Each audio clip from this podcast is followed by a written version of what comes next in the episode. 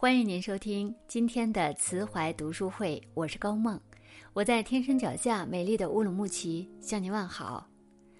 今天我要和大家分享的这篇文章题目是在武汉，人人都是李子柒，一起来听。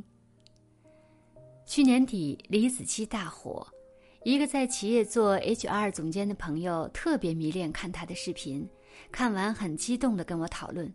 觉得李子柒活成了所有姑娘理想的样子，喂马劈柴，面朝大海，春暖花开。人嘛，都是缺什么补什么。我这个朋友工作忙，家里有保姆，一年做不了两次饭。觉得李子柒自己种菜、做饭、腌肉、弹棉花，生活节奏舒缓散漫，因此特别浪漫。昨天，我们讨论武汉什么时候可以解禁出门。我说估计要到四月。他听了十分崩溃，发来一张自己在家生豆芽的照片，欲哭无泪地说：“从最早开始短短的小芽，到现在能长出几厘米的长芽，再待一个月，我都成李子柒了。”如果放在以前，我会故意杠他一下：“这不是你理想的人生吗？”但昨天我什么都没说，因为我太理解他的焦虑了。人是一种特别矛盾的动物，我们的安全感往往来自那些我们熟悉却又厌倦的东西，比如婚姻，比如亲子关系，比如工作。有人天天抱怨婚姻，但最后你会发现，抱怨越多的人越离不开婚姻家庭。真正有本事离婚，甚至离婚连孩子都不要的，平时都不怎么谈自己的家庭生活。很简单，因为抱怨越多，依恋越深，说明非常在乎。像我朋友这样，平时喜欢李子柒，对工作经常有抱怨，但其实她爱工作可能胜过爱老公。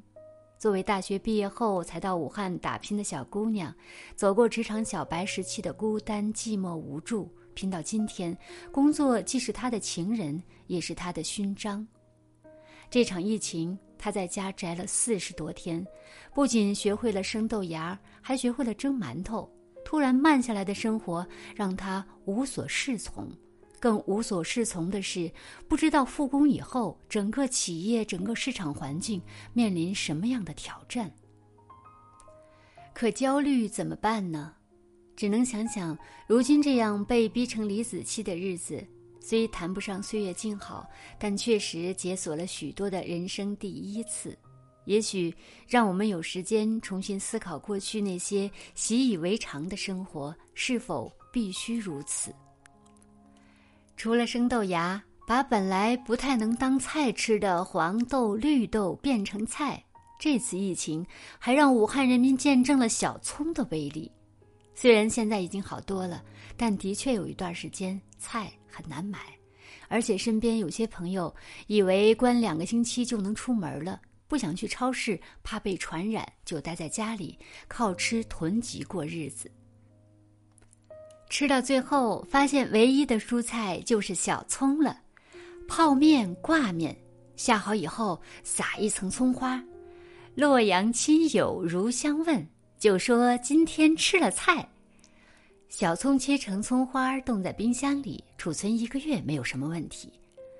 榨葱油是大家解锁的另一个技能。如果一段时间里肉比较难买，葱油拌面的确可以吃出肉味儿来。我琢磨了一下，大约是因为中国人烹饪肉类的食品喜欢放葱，长时间的味蕾培养在潜意识里让我们将葱与肉的味道混为一谈了。这个道理跟爱吃刺身的姑娘家里常备一只绿芥末，随手蘸点啥都觉得吃到了刺身是一个道理。榨葱油很简单，小葱切段儿。放油锅里炸变色，装瓶备用就行了。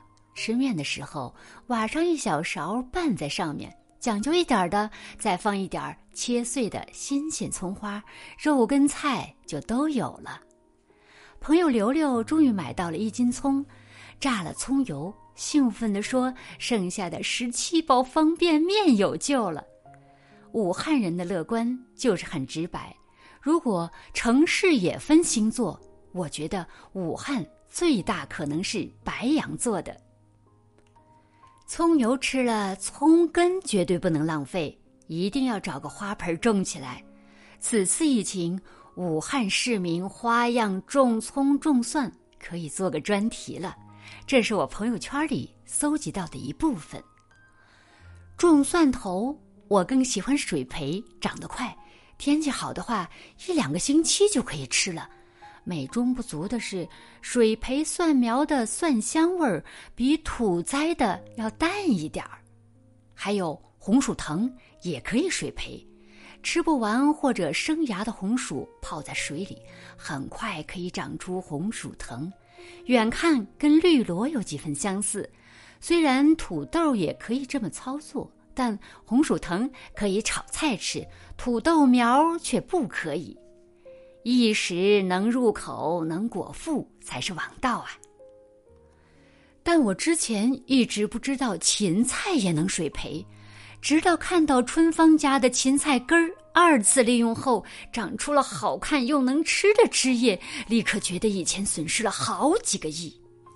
还有二月二龙抬头，自己在家剪头发的。亚亚住在前一段时间火爆网络的那个汉骂嫂子同一个小区，她自己剪的头发，我觉得那是相当好看。在阳台上种水果，在我看来段位也非常高。九九阳台上种的草莓已经结了三茬果子，它发愁果子越结越小了。九九还在阳台上种了生菜，他提醒我家里要常备几包种子。种子是人类最好的朋友。最开始封城的时候，大家的态度是：我想吃这个买不到，我想吃那个买不到，好烦哦。如今，我想吃这个自己做，我想吃那个自己做都行。大家开玩笑说，等到解封，好多店都得倒闭，因为大家都会自己做了。比如国民度最高的奶茶，我朋友蓝精灵就做的像模像样。我也是看他的朋友圈才知道，做奶茶要先把糖与茶叶混合炒制。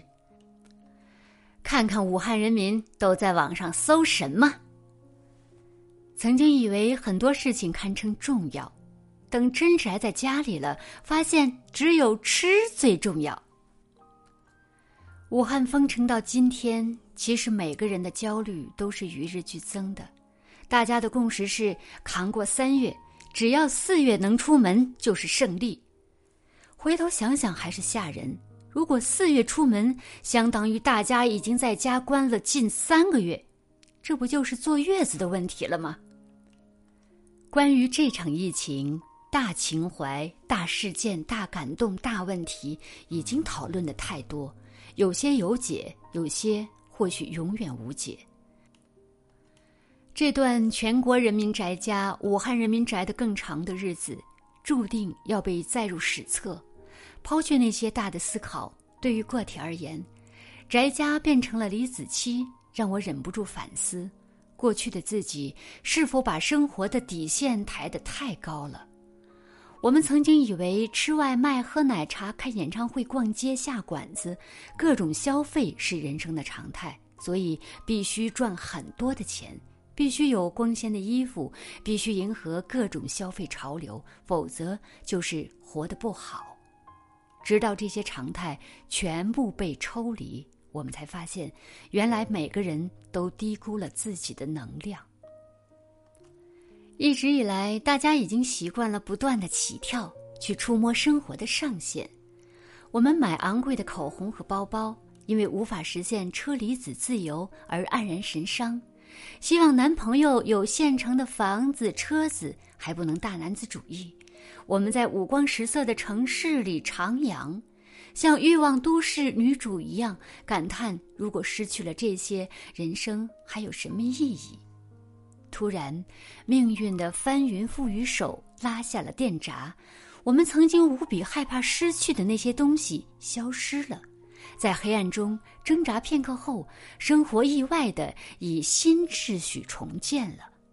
一个朋友说，经历了这一场，他什么都不怕了。以前总觉得自己一折，生活顺利，没有失去过，反倒每天担心如果失去了怎么办。